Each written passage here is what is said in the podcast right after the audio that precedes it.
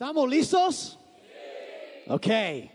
Febrero siempre empezamos una serie para matrimonios y yo quería, y, todos los solteros, ¡ay, nosotros se olvidan! Bueno, entonces les va a ir parejo para solteros y casados en esta serie. Entonces, todas las cosas que siempre quisiste decir a tus hijos que se encarguen, no es cierto. Ah, no, no, pero este, voy, a, voy a hablar en las siguientes semanas, desde hoy en adelante se llama esta nueva serie y vamos a agarrar muchas cosas que pueden marcar una diferencia tremenda en tu relación o que te pueden preparar para una relación a futuro. Entonces, am, yo sé que, que hay diferentes expectativas que mucha gente tiene, yo sé am, diferentes ideas que tienen acerca de cómo va a ser el matrimonio y todo eso y ah, por ahí dicen que las, las mujeres desde chiquitas pues empiezan a soñar, ¿no? Con conocer el hombre perfecto y luego casarse con ese hombre perfecto en una boda perfecta, ¿verdad? Y después vivir en una casa perfecta y tener 2.7 hijos perfectos y, y, y, y ya le pusieron nombre a los niños aún antes de conocer al tipo, ah, entonces ya. Y, y, y, y toda una de y los hombres son diferentes, los hombres sueñan, piensan que van a tener sexo dos veces al día. Luego se casan y siguen soñando. Y, todo el mundo tiene expectativas y diferentes cosas. Y, que, que- y- también yo sé que está eso. Entonces algunos están con, híjole, ¿cómo, cómo va a ser y qué va a pasar? Y, y también sé que hay muchas personas que han pasado por situaciones difíciles y han sido ah, profundamente heridas por errores que han, pecados que han sucedido, cosas que han pasado que no deberían pasar. Y, para mucha gente ven alrededor y ven preguntas y ven desastres que suceden y preguntan, bueno, ¿será posible realmente tener un matrimonio fantástico? Y yo quisiera iniciar esta serie dejando bien en claro, voy a contestar esa pregunta, que si se puede tener un matrimonio fantástico, enfáticamente sí se puede. Pero no es muy probable si haces lo que casi todo mundo hace. Las cifras hoy en día nos hablan más o menos que el 50% de los matrimonios fracasan.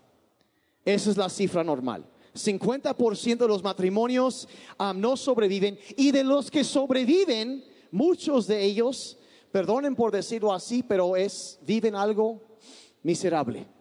No están felices. Solo nos estamos aguantando por los niños. No tengo idea de cuántas veces he oído esa frase de personas. Nada más nos estamos aguantando por los niños. Y la verdad empezamos a ver y preguntamos, bueno, ¿será que así debe, así es o cómo? ¿Qué está pasando? Y, la verdad, si se presenta la, esa cifra de 50%, si alguien te dijera, mira, si tú desayunas tal marca de cereal, hay un 50% de probabilidades que te va a dar cáncer, ¿qué harías con tu cereal? Pues cambias. O, o piensas, no, bueno, vas a algo diferente. Piensas, no, pues este, es que, es que voy a invertir dinero, pero alguien dice, ¿sabes qué? Vas a perder, hay un 50% de probabilidades que vas a perder todo tu dinero en una semana. ¿Qué harías? Pues cambias algo. O no subes a tal avión porque sucede eso, hay un 50% de probabilidades. Que... Dices, bueno, voy a buscar otra manera de hacerlo. Y mucha gente hoy en día ha llegado a la idea, bueno, pues el, ven todo esto y piensan, no, pues el matrimonio es el problema. Entonces dicen, pues no me voy a casar. Pero el problema no es el matrimonio. Dios creó al hombre y la mujer. Todo lo demás dijo que era bueno, pero creó el hombre y la mujer. Inventó el matrimonio dijo, es bueno en gran manera. Ajúa. Y es cierto. El problema es que nosotros a veces no hacemos las cosas como Dios dice. Y entonces recibimos, obtenemos resultados diferentes que lo que, de, de- de lo que Dios quisiera para nosotros. Y, y la verdad, la pregunta es, si hay un 50% de probabilidades, ¿seguirías haciendo las cosas como todos los demás o cambiarías algo? Entonces, la primera, esta semana y, las semanas que siguen van a ser cinco partes. De esta serie vamos a hablar de, de- muchas cosas. Yo deseo invertir en sus matrimonios. Si vienes eh, eh, eres, estás casado o, eres un soltero, también voy a invertir en prepararte para eso. Porque hay mucha gente entra y bueno, pues si no funciona nos separamos, pero, pero mira, mira, si yo, yo quiero animarte a que no hagas lo que todo mundo hace, porque si haces lo que todo mundo hace, vas a obtener los, los resultados que todo mundo obtiene. Pero si haces las cosas como Dios dice, todo cambia. Y quizá te acuerdas o no te acuerdas en algún momento, si estás casado, te acuerdas el momento o, algún día te vas a casar y, y, te vas a parar delante de Dios o te paraste delante de Dios y testigos y dijiste algo como lo siguiente. Yo a mí me tocó precisamente justo en este lugar, en este aquí. Yo, Daniel, te tomo a ti, Marisela.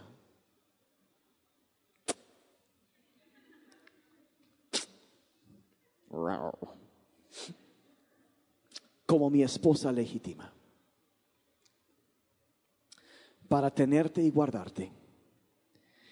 Desde este día en adelante. Para bien o para en riqueza o en,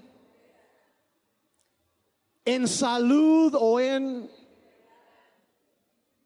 para amarte y protegerte, rechazando a todas las demás mujeres hasta que la muerte nos separe, según las ordenanzas santas de Dios. En el nombre del Padre y del Hijo y del Espíritu Santo. desde hoy en adelante. A partir de este momento inicia algo nuevo. Y yo creo realmente que si tú agarras lo que vamos a ver en las siguientes semanas, desde hoy en adelante, yo los voy a retar a que sigamos cinco compromisos muy sencillos que les vamos a dar en las siguientes semanas. Y si tú sigues esto desde hoy en adelante, algo va a ser transformado en tu matrimonio y te va a preparar para éxito si eres un soltero. Desde hoy en adelante. Algo diferente, las cosas que vamos a estar viendo. Si tú haces esto, yo los quiero retar a que hagan eso. No son cosas muy complicadas. Lo primero que vamos a hablar ahorita es busca a Dios. Nos comprometemos como matrimonio a buscar a Dios. Es importantísimo, eso voy a hablar hoy. La semana entrante el pastor Jeremy va a enseñar cómo pelear limpio. Porque hay diferencias, ¿cómo se resuelven eso? Va a ser buenísimo. Si alguna vez te has peleado con tu cónyuge, o sea, todos, necesitas estar aquí el próximo domingo, el próximo fin de semana, sábado o domingo, cuando tú quieras. Y luego en tres semanas, o perdón, en dos semanas vamos a hablar que nos comprometemos a divertirnos. Y debo advertir desde ahorita que esa plática no es apta para menores. ¿Ok? Entonces lo que vamos a hacer ese fin de semana es el fin de semana del 15 y 16 de febrero. O sea, todo el viernes 14 ya haces lo del 14 de febrero. Adelante. Y luego el 15, anoten la fecha, a las 6 de la tarde, en lugar de la reunión normal, tendremos un café para matrimonios. Y va a ser buenísimo. Y voy a fichar a todos que vienen entrando para checar que sean, no sean menores de edad. Y luego, si vienen tus hijos, los mandamos hacia arriba atención para niños y vamos a hablar de cantar de los cantares y cómo dice la Biblia que una pareja casada debe divertirse juntos. Y va a estar buenísimo. Y luego eso va a ser el sábado y los solteros, ¿y qué nosotros? Mira, o si estás próximo a casarte, vente. Pa, y luego el domingo 16 vamos a algo completamente diferente que vamos a estar explicando el próximo domingo. Ese domingo que viene vamos a explicar qué va a suceder ese fin de semana. Entonces no van a querer pensar algo completamente nuevo y diferente que vamos a hacer. Después yo voy a hablar de la importancia y cómo mantener la pureza en el matrimonio. Importantísimo. Después tenemos algunas visitas y terminaremos a mediados de marzo con el tema de nunca darnos por vencidos. Eso es lo que vamos a ver en las siguientes semanas. Yo quisiera, si pueden eh, eh, memorizar, vamos, es más, repítanlo conmigo, nos comprometemos a buscar a Dios, a pelear limpio, a divertirnos, mantener la pureza y nunca darnos por vencidos. Una vez más, nos comprometemos a buscar a Dios, pelear limpio, divertirnos, mantener la pureza y nunca darnos por vencidos. Es lo que vamos a estar viendo las siguientes semanas, ¿ok? Va a estar buenísimo. Y eh, cada semana vamos a también estar hablando para los solteros. Entonces, el primer paso para tener un matrimonio a prueba de divorcio es esto, número uno, es buscar a Dios.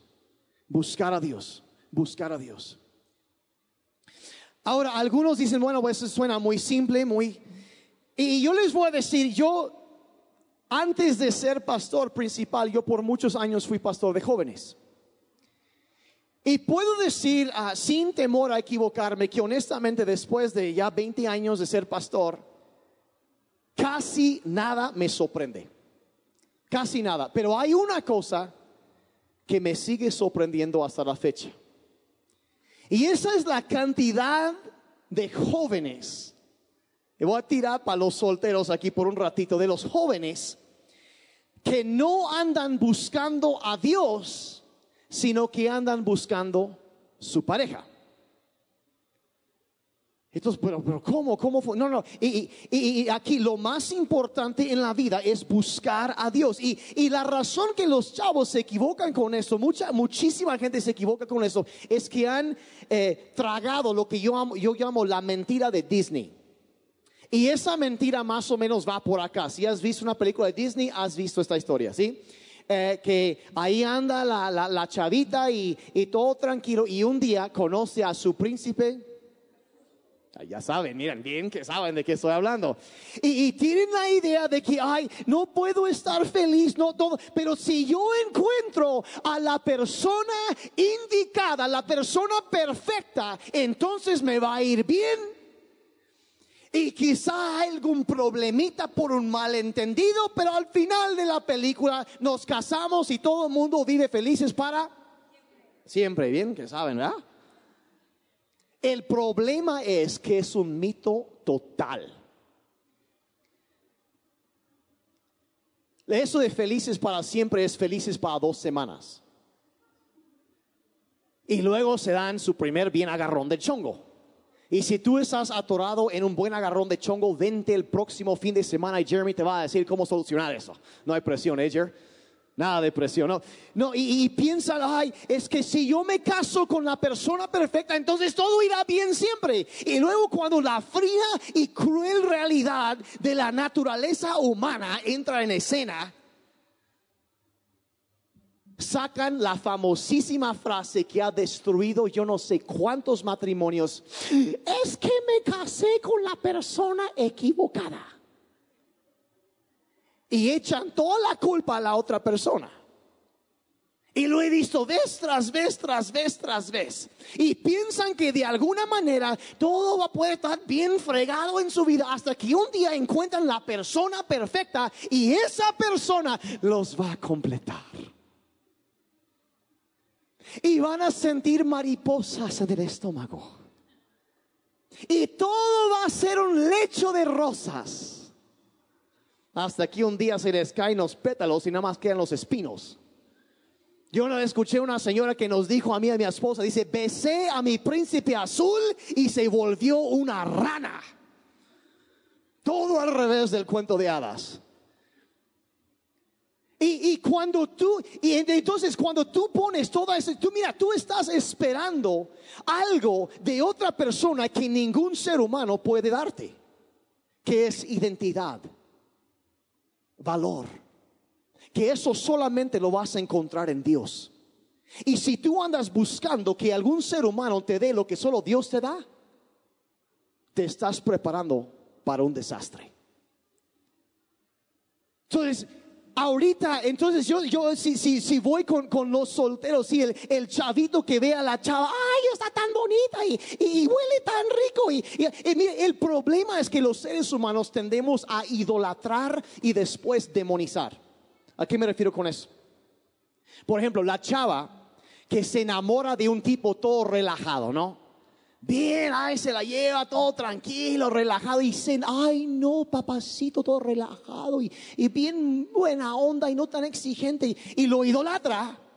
Luego se casan y se la lleva igual así y después lo está demonizando. Es un flojo. Lo mismo. Ok, no voy a decir dónde escuché una risa nerviosa y tres codazos ahorita, no voy a decir en dónde.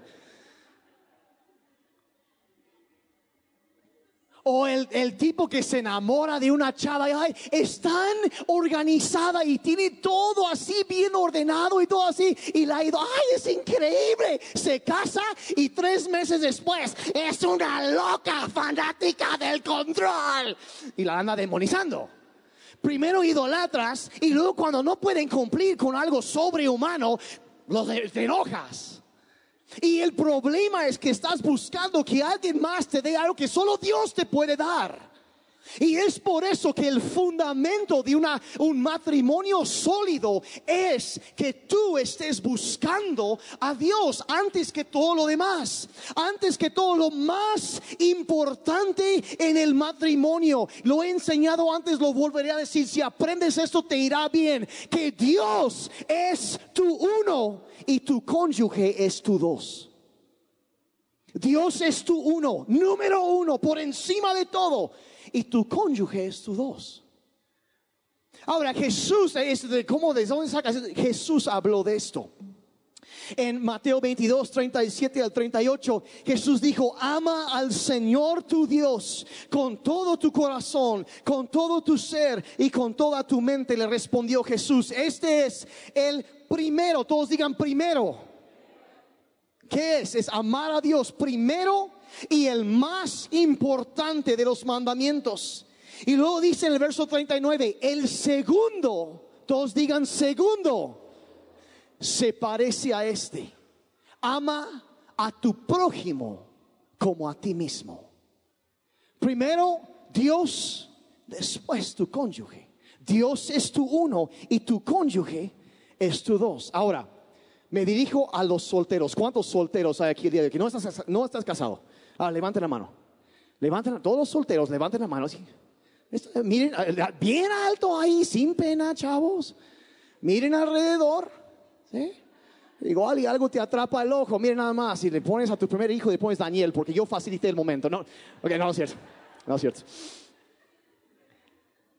Para los solteros, ¿qué es la aplicación de esto? Anoten esto. Siempre buscaré mi uno mientras me preparo para mi dos. Siempre buscaré mi uno mientras me preparo para mi dos. En otras palabras, vive bien, busca a Dios, honra a Dios con tu vida, vive por su espíritu. No andes buscando tu cónyuge. Hay que entender que si primero buscas a Dios, Él traerá en su tiempo. No andes desesperado, es, es, no hagas, mira, mira, si las probabilidades están en 50% de fracaso, no hagas lo que todo mundo anda haciendo. Ay, pues vamos a vivir juntos un rato para ver si funciona. La prueba de manejo y ensayamos el matrimonio a ver si sale. Y si no, pues hay. Sí, eso no es ensayar para el matrimonio. Eso es ensayar para un divorcio, es lo que es. Porque entras con la mentalidad equivocada. Es ensayar y practicar y prepararte para un divorcio, es lo que es. Y todo el mundo lo hace y es y luego se pregunta por qué después no, no, funciona ya. Y luego hay gente, yo, yo veo a muchos chavos, muchos jóvenes que viven con la idea de que, ay, mira, pues sí, uh, yo soy cristiano, pero eh, tengo unos, unos, cuantos años ahorita, ya voy en la prepa y voy a entrar a la universidad y, y, mira, me voy a, voy a experimentar y probar algunas cosas. Y, y luego cuando sea más grande y sea una, una temporada más importante en mi vida, entonces voy a arreglar las cosas, me voy a casar con una persona bien cristiana y, y voy a regresar a la iglesia y, y ya todo va a estar bien. Y pero, ah, pues le hacemos y pruebo aquí un poquito y a ver qué tal el, el antro y, y, voy a, tomar nada más un poquito y, y, y, esa es la idea, un poquito nada más. ¿Qué tanto es tantito, no? Y, vamos a ver y vamos a, y, van corriendo tras eso y piensan que de alguna forma van a seguir y ya después, ay, cuando sea, ya, ya cuando termino la carrera, me consigo un trabajo, ya pues como que me aterrizo y una época más importante, más más importante en mi vida, entonces voy a arreglar las cosas.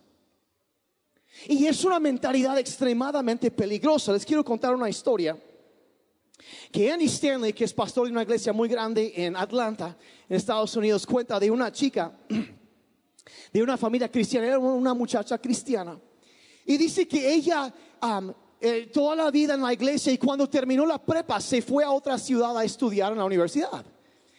E hizo lo que lamentablemente sucede muchas veces. Se van, um, salen del ambiente en donde están acostumbrados, se meten en la universidad y, y en términos cortos la chava se destrampó. Pero fregón se destrampó a lo grande y, empezó a tomar y luego en exceso y se estaba emborrachando y una de esas que le empezó a probar unas drogas y su vida se volvió una espiral descendiente y después de eso ya empezaba a meterse con, con, diferentes chavos y, y, andaba tremenda, andaba...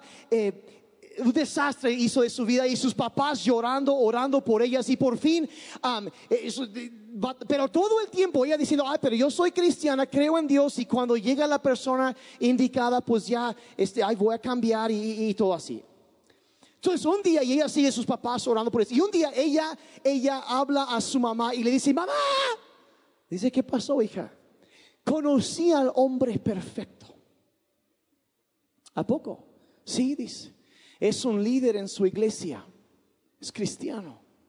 Tiene una carrera excelente. Es, es una persona que anda mentoreando a varios chavos jóvenes, los está ayudando, está sirviendo en la iglesia. Es una persona, la verdad, es, la clase de hombre con el que siempre quise casarme. Entonces dice, lo voy me voy a acercar y lo voy a empezar a buscar. Y su mamá le dice, ay, mi hijita, dice, no pierdas tu tiempo con un hombre así. Y dice su hija, ¿por qué no? Dice, mi hijita, porque un hombre así no anda buscando una chica como tú.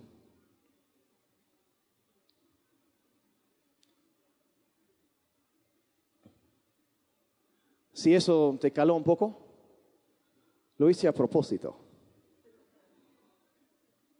Porque me sorprende la cantidad de jóvenes, chavos, de señoritas, que piensan, no, es que algún día voy ya El problema es que tú atraes lo que eres. Atraes lo que eres. Y la gente piensa, ay no, es que los opuestos atraen. Y puede que sea cierto, pero en, cuanto a la cuestión del temperamento, no en cuanto a los, los valores morales. Tú atraes lo que eres.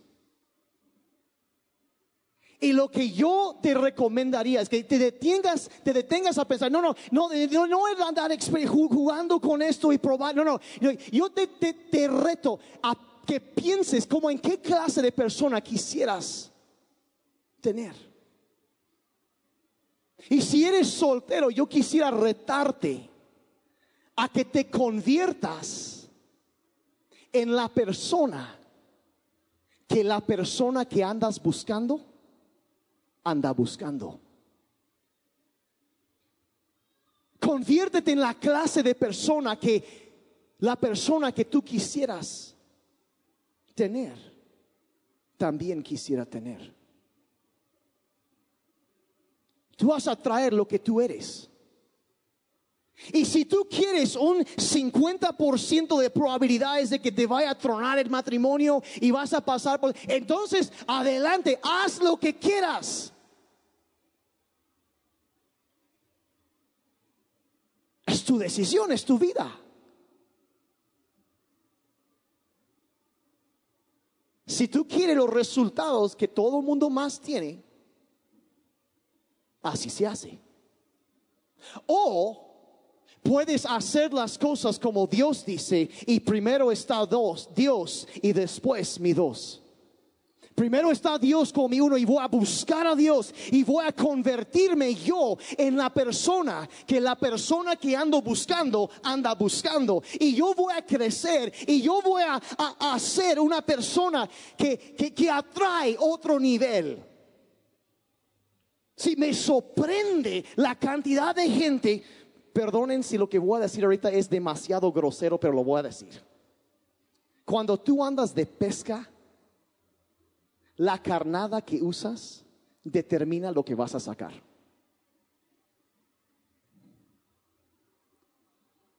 Y el lugar a donde vas a pescar también lo determina. Y luego andan buscando en el antro y ay, voy ahí conocí una chica bien guapa.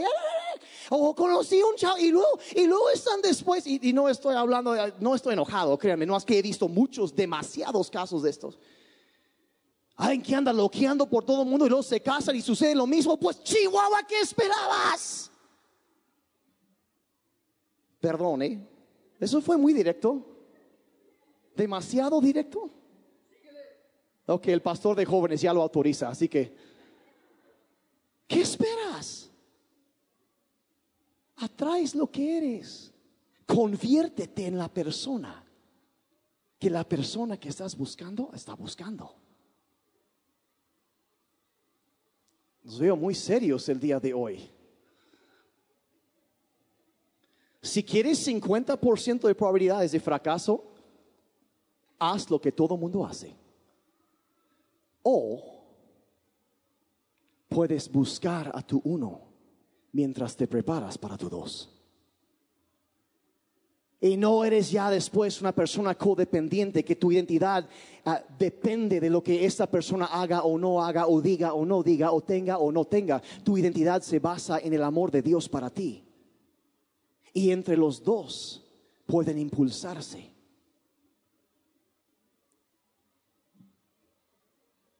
Siempre buscaré mi uno mientras me preparo para mi dos. Okay. Entonces ya hace mucho calor, así que ahora sí voy a ir con los casados. y voy a ser un poquito más amable en cuanto a eso. Siempre, y, y, si para un soltero siempre buscaré mi uno mientras me preparo para mi dos, para los casados es siempre buscaré mi uno con mi dos. Siempre buscaré a Dios con mi cónyuge. La Biblia dice en Salmo capítulo 10, versos 4 al 6. Tan soberbio, dice, es el impío que no busca a Dios, ni le da lugar en sus pensamientos. Todo el tiempo sus caminos son torcidos, desprecia a todos sus adversarios, y tus leyes están muy lejos de su vista. Y se dice, jamás voy a tropezar, y jamás me alcanzará la desgracia. Y antes de entrar en eso, yo quisiera dejar muy, muy bien en claro algo. Que si estoy hablando con los casados, estoy hablando con los casados. No llames matrimonio o estar casado cuando no lo es. No estás casado, estás viviendo en unión libre. y no puedes pedir la bendición de Dios sobre algo que es pecado. Entonces, y aquí, aquí habla de una persona, dice un, un impío soberbio que no busca a Dios ni le da lugar en sus pensamientos. Y luego verso 6 dice, jamás voy a tropezar, jamás me alcanzará la desgracia. O sea, no me va a pasar nadie. Está hablando de una persona que tiene la mentalidad de que yo no necesito buscar a Dios. Todo marcha bien, aquí está todo, pero está diciendo que hay ah, mentalidades impías, cosas que Dios no va a bendecir. Y y ellos piensan, no, no, no, jamás voy a tropezar. Y eso podría aplicarse tanto a personas que viven en pecado abiertamente, sabiendo que, no deberían estar así, pero no piensan, ay, pues ah, estamos casados, pero realmente no es el caso. Entonces, hay que arreglar eso. De lo que tengo entendido, durante febrero hay descuentos en el registro civil. Así que, no me dieron la para que dijera eso, ¿no? Es, Pero hay otras personas que tienen también la idea, bueno, ¿para qué buscar a Dios? Mira, no va a pasar nada, todo está tranquilo.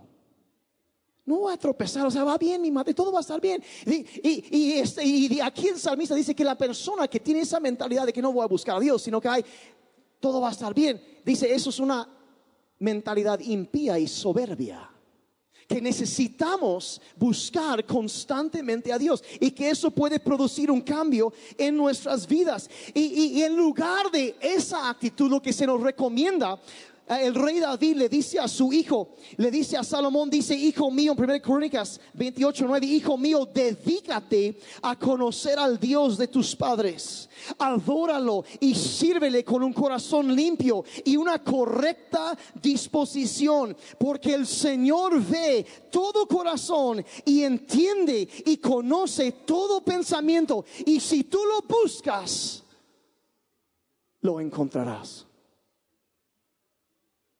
lo encontrarás. Y, y, eso es, es la base de una vida emocionalmente sana, de un matrimonio sólido, de un matrimonio sano y fuerte que va a durar la prueba del tiempo, las dificultades. Es una persona que busca a Dios constantemente. Ahora, durante esta serie vamos a, son cinco temas y vamos a, dar el tema y les vamos a dar una herramienta cada semana. Les vamos a dar una cosa sencilla que puedes hacer para implementar esto. Para ver un cambio, una transformación en tu matrimonio. Y, la verdad, yo, yo empiezo, yo soy típico pastor, ¿no? Yo empiezo a estudiar y tengo tres puntos. Y después sigo estudiando y ya son cinco, ¿verdad? y luego te emocionas con el tema y son nueve. Y luego se descontrola la situación y son quince. Y luego me di cuenta, yo les podría dar 15 cosas de cómo buscar a Dios. Sí, que lee tu Biblia, haz esto y haz esto, y, hagan esto y esto y esto, y lo podría hacerlo. Pero la verdad me he dado cuenta que cuando decidí algo así, nadie se acordaría de nada, porque son seres humanos normales. Entonces decidí simplificarlo, una sola cosa. Y si haces esto, transformará tu matrimonio. Una sola, sencilla, una cosita en cuanto a buscar a Dios. Y ¿cuántos de ustedes han oído antes de entrar en eso? ¿Cuántos de ustedes han oído del concepto de un hábito clave?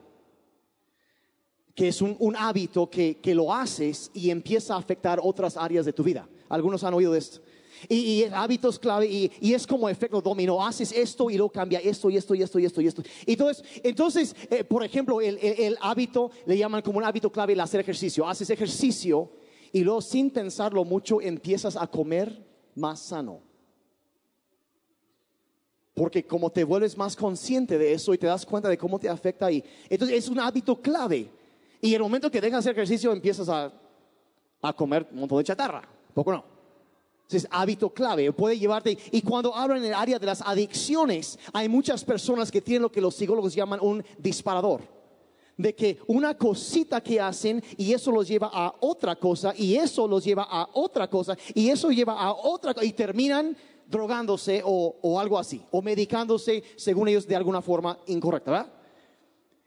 Y si lo que enseñan es que si quieres cambiar esto, tienes que empezar con esto, porque ahí es donde empieza todo. Entonces, yo que, lo, entonces, lo que estamos a punto de ver es lo que tú deberías considerar un hábito clave, que si tú lo haces, va a transformar tu matrimonio. Va a empezar a desencadenar, en muchas otras cosas y va a afectar muchas áreas. ¿Están listos para esto? Es solo un punto el día de hoy, solo un punto. Una cosa que si tú lo haces va a transformar tu matrimonio. ¿Están listos? Creo que no. La semana entrante. ¿Están listos, sí o no? Ok. Eso es muy bueno, ¿eh? Una cosa que lo haces te va a transformar.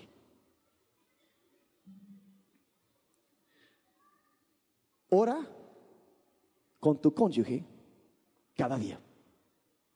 Oren juntos cada día. Oren juntos cada día. ¿Dices, es todo? Sí. Después agregamos algunas otras, otras semanas. Pero esto de buscar a Dios. ¿Y, y por qué hablo? ¿Por qué es, es esto un hábito clave? ¿Cómo es que eso puede desencadenar muchas cosas? Porque Dios promete en su Biblia, en su palabra, lo siguiente. Dice, si se humilla mi pueblo sobre el cual es invocado mi nombre. ¿Y qué dice? No lo soy yo. ¿Qué dice?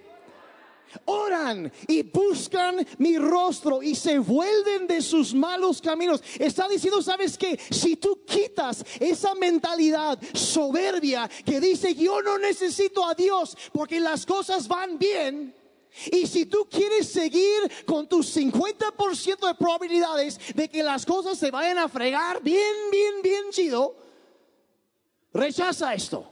Pero dice, si tú te humillas y, y, empiezas a buscar a Dios y empiezas a reconocer, Señor, yo no voy a decir que nunca va a pasar, no, yo necesito de tu ayuda, yo necesito de tu presencia. Dice, Señor, perdóname por los errores que yo he cometido, perdóname por los pecados que yo he cometido, por el egoísmo, las exigencias, todo, perdóname por todo eso. Si tú dices, dices si lo haces, Dios promete, dice, entonces, dice, yo oiré desde el cielo, perdonaré tus pecados y sanaré tu tierra. Y yo sé que hay muchos matrimonios que necesitan sanidad que necesitan el toque milagroso del Dios del cielo. Y si tú quieres, mira, todo lo demás puede, te va a ayudar. Pero si tú empiezas a entender que antes de cualquier cosa, Dios es mi uno y lo voy a buscar con mi dos y voy a humillarme y reconocer y le voy a rogar que Él venga a tocar mi matrimonio y que su poder se mueva en mi vida y me voy a arrepentir. Entonces el Dios del cielo va a oír y Él va a sanar mi matrimonio. No es solo un decir, es la promesa del Dios eterno el rey de reyes, el señor de señores, a quien es imposible que él mienta. Yo sanaré tu tierra. Es el poder de la oración. Pero no solo el, el orar por esa persona, aquí es oren juntos cada día. Cuando tú te acercas y te tomas de la mano de tu esposa, de tu esposo y empiezas a orar, Señor, y aunque oren por muchas otras cosas, no tiene que ser una cosa larga, pero hay un poder que se desata cuando dos se reúnen en mi nombre, ahí estoy yo. Y cuando te tomas de la mano de tu cónyuge y empiezas a pedir, Señor, bendice nuestro matrimonio. Bendícenos, ayúdanos a ser buenos esposos, buenos padres. Cuando tú empiezas a hacer eso, estás desatando el poder de Dios sobre tu matrimonio. Siempre buscaré mi uno con mi dos buscar la presencia de Dios. Y, y mire, yo sé que, que, cuando yo empiezo a decir eso, todas las mujeres dicen, ay, qué padre, vamos a orar juntos. Y los hombres, híjole, qué nervios, vamos a orar juntos. ¿Quién sabe cómo? Es que no sé cómo. ¿Y qué tal si oro algo malo y nos cae un rayo y nos fulmina a los dos y ahí quedó?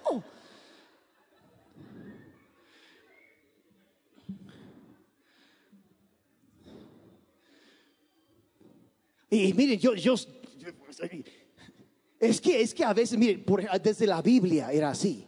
Si Pablo una vez estaba escribiendo y él dice que las mujeres yo recomiendo que hagan esto y a los hombres en todo lugar que levanten manos santas en oración. O sea, le dice a los hombres que oren, no les dice a las mujeres que oren. ¿Por qué? Porque las mujeres oran. Y, honestamente, o sea, vamos a hablar así. A veces los hombres, o sea, te sientes un poco como que intimidado. La esposa es como un samurái de la oración, ¿no? Olvídate de un guerrero, no, es ninja de oración. Y la tipa empieza a, nomás, Señor, y para llegar la O de Señor, ya se abrió el cielo, está cantando el coro angelical. y te sientes como un vil pecador y te sientes intimidado.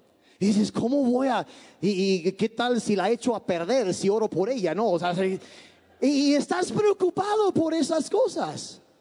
Mucha risa nerviosa, no sé por qué.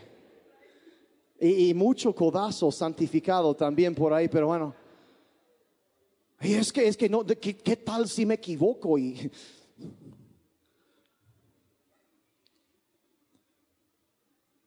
no tiene que ser una cosa muy complicada. Señor, ayúdanos. Bendícenos. No tiene que ser 30 minutos, no tiene que ser más. Pero miren, lo que pasa es que hay una, hay algo que sucede cuando tú oras con, con, tu, con tu cónyuge. Ora con ellos, ora con ellos. Y es más, crea una intimidad a veces tan, tan fuerte, tan buena, que es más, hasta, es más, diría lo siguiente, para los solteros, tengan cuidado con esto. Es más, diría los solteros, no oren tanto juntos. ¿Cómo? Si van a orar por los alimentos y hay una mesa entre los dos, está bien, pero en el sillón no, ¿me explico? Y si eso fue demasiado gráfico para algunos, pues está en negación. Ya saben bien de qué estoy hablando. ¿Sí? O sea, ¿por qué? Porque no, no, pero cuando estás casado, o sea, llévenlo tranquilo con esas cosas. Pero una vez casado, tomas de la mano y empiezas a bendecir, crea intimidad. Y voy a decir la verdad, es difícil divorciarte de una persona por la que estás orando. Es difícil serle infiel a una persona que tú estás pidiendo, Señor, bendice. Porque les voy a decir una cosa, la oración mueve la mano de Dios, pero la oración también te cambia a ti, te transforma. Y Dios empieza a hacer la obra en nosotros y empieza a unir nuestros corazones. Y, si haces esto, mira, mira, por ejemplo, hábitos clave. Mira, si tú empiezas a orar como, como matrimonio, es más probable que asistan juntos a la iglesia. ¿A poco no es cierto? Y si asisten juntos a la iglesia, es más probable que se involucren en la iglesia. ¿Verdad? Y si estás involucrado en la iglesia, pues todavía es más probable como resultado que, que vayas a un grupo conexión. Eso es bueno. Y como resultado pues ya tienes gente orando por ti, empiezas a crecer y ahora andas en la calle, se te cierra algún desgraciado y, y en lugar de seguirlo para darle una golpiza, ahora lo dejas pasar todo porque oraste con tu esposa. Quizás estoy exagerando un poquito. Pero lo que voy es que una cosa llevará a otra. Y eso puede ser para bien o para mal. Y yo, yo te animo a que pruebes esto. Hazlo, hazlo. No sé por qué le aceleraron el reloj hoy. Proverbios 3, versos 5 y 6 dice, confía en el Señor con todo tu corazón y no, no confíes en tu propia inteligencia. Busca la voluntad del Señor en todo lo que hagas y Él dirigirá tus caminos. Él te va a guiar, te va a enseñar. Hace algunos años un hombre que se acercó conmigo, he contado esa historia antes, y que estaba pidiendo que Dios le, le diera guianza y sabiduría, dirección en su vida. Y dice, pastor, estoy pidiendo que Dios mande un ángel para que me diga qué es lo que tengo que hacer. Y a veces estás pensando, ¿qué debo hacer en mi matrimonio? Busca a Dios. Pero este cuate, estoy orando, y cuando me dijo del ángel, y dije, ah, caray, eso sí está cañón, a ver qué. Y oye, ¿qué, ¿qué quieres decidir? Dice, estoy orando que Dios me indique qué debo hacer. Sí, pero ah, ¿de qué? Pues yo, yo por chismo, perdón, curioso. Curiosidad pastoral. Ya estuvo, lo santifiqué, mira, ya está. No es chisme, nada de eso. Nada de eso.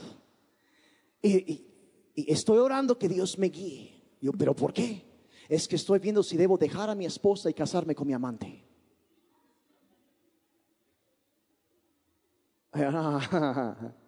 A ver, a ver, a ver. A ver, a ver. ¿Qué? qué? Pues sí. No, eso no es la voluntad de Dios. Por si alguien está preguntando, esa no es la voluntad de Dios. La voluntad de Dios es que huyan de la inmoralidad sexual, que es la práctica de cualquier actividad sexual fuera del matrimonio. Y el matrimonio establecido por Dios es entre un hombre y una mujer. Punto. Siempre ha sido, siempre lo será. Hay lugares que quieren cambiar esa definición. Dios tendrá la última palabra.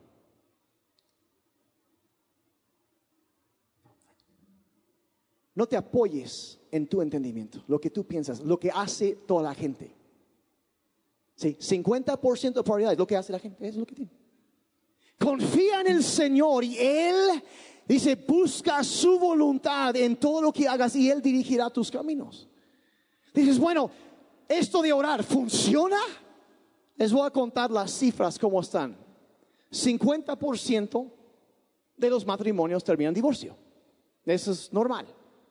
Ahora, año pasado una, un grupo, una agrupación grande hicieron un estudio, una encuesta, donde descubrieron que en las iglesias cristianas únicamente el 8% de, las, de los matrimonios oraban juntos cada día.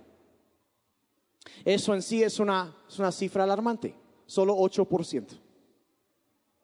Pero había una buena noticia en esto, que de los que lo hacen, menos del 1% se divorcia. Ya no es 50%. Si tú haces esto, menos del 1% se divorcia.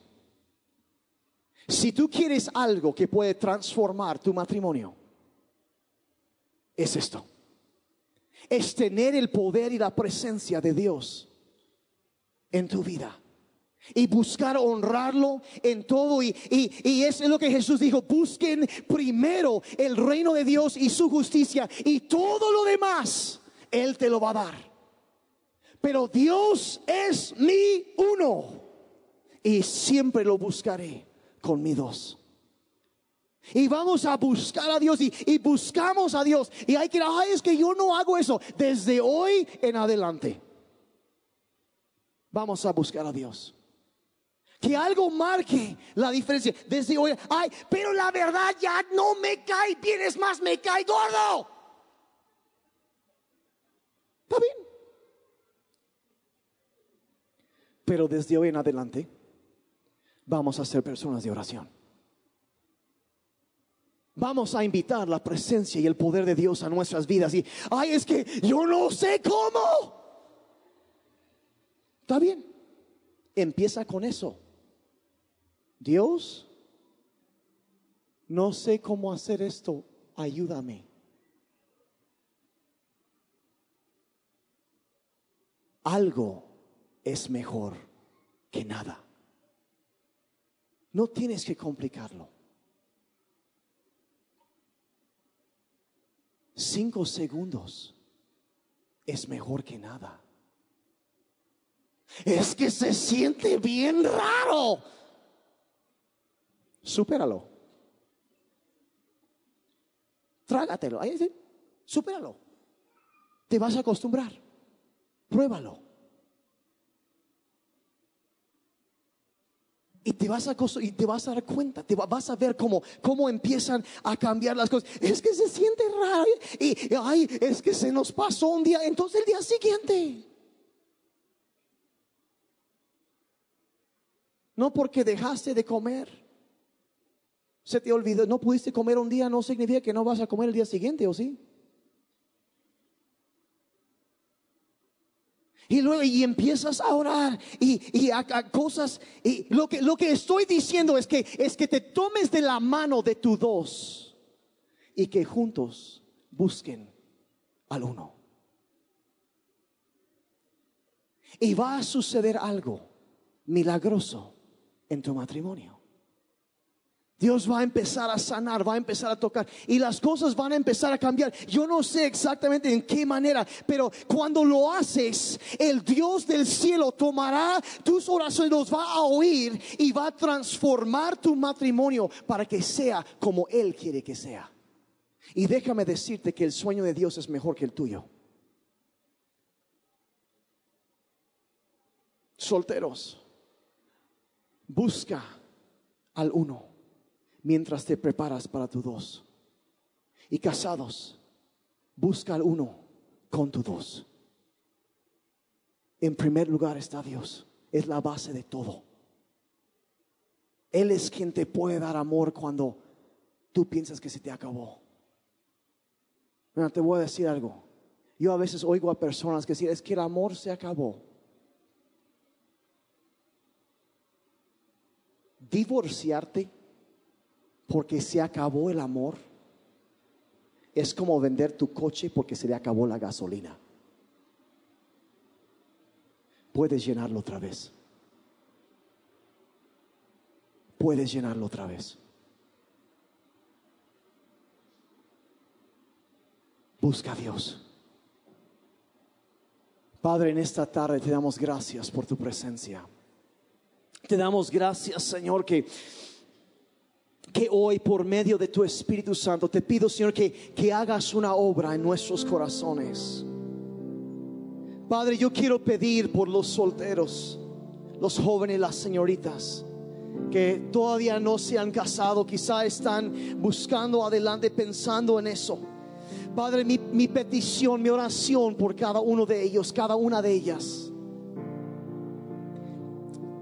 Padre, que puedan aprender a buscarte a ti. Y Señor, que desde este momento, desde hoy en adelante, Padre, que tú seas lo más importante en sus vidas, su uno, mientras tú los preparas para su dos.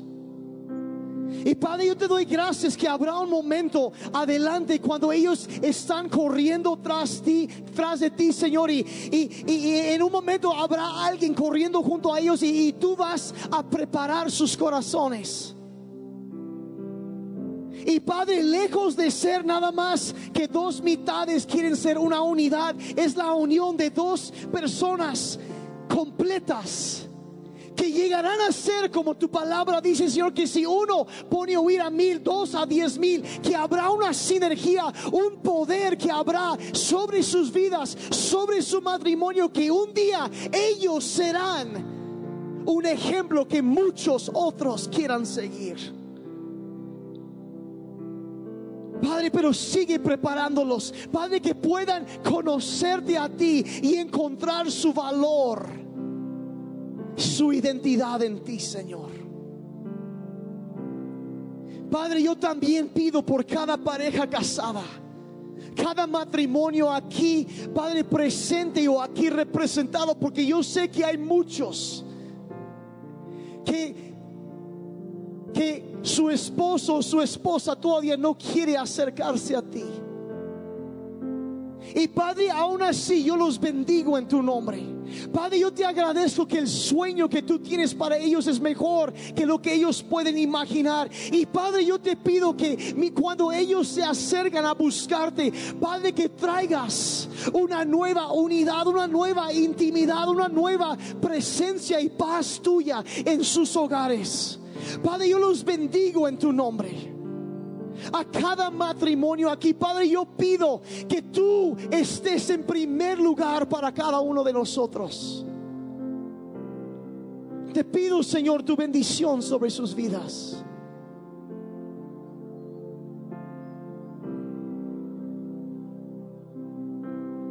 Señor, tu palabra nos habla de que se verá la diferencia entre aquellos que te sirven y aquellos que no que habrá un antes y un después. Y Padre, yo te pido para aquellos que se están comprometiendo, Señor, contigo a buscarte juntos, aunque sea por unos momentos breves, cada día.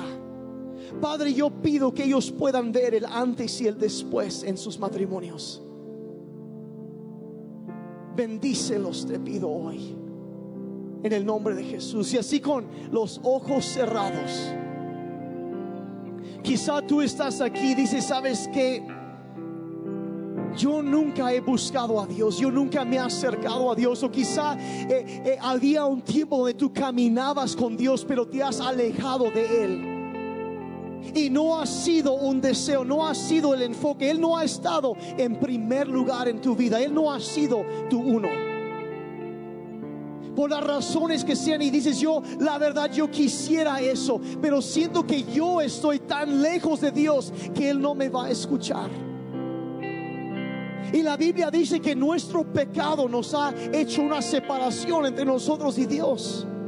Y honestamente todos hemos sido culpables, eso nos hemos alejado de Dios, hemos pecado y merecemos el juicio de Dios. Y, la Biblia dice que la paga del pecado es la muerte y merecemos morir por las cosas malas que hemos hecho. Y Dios, conociendo nuestra condición, envió a su Hijo porque tanto nos amó, tanto te ama a ti, a pesar de lo que hayas hecho o lo que no hayas hecho, Dios te ama. Y te ama tanto que envió a su Hijo a morir para pagar la deuda que tú y yo teníamos con Dios para que una vez más pudiéramos acercarnos a Él. La Biblia dice que todo el que invoque el nombre del Señor será salvo. Y si es, tú dices, sabes que yo siento que eso es primero, aún antes de arreglar mi relación con mi esposa, con mi esposo, yo necesito arreglar mi relación con Dios. Y si ese eres tú, quizás estás por primera vez en un grupo cristiano. Por algo Dios te trajo aquí el día de hoy. Y debes saber que Dios te ama y desea el bien para ti. Y si tú dices, sabes que eso es lo que yo necesito y yo necesito que Cristo venga a mi vida, que perdone mis pecados. Yo quiero entregarle mi vida, yo quiero servir a Dios, yo quiero yo quiero el bien que Dios quiere para mí.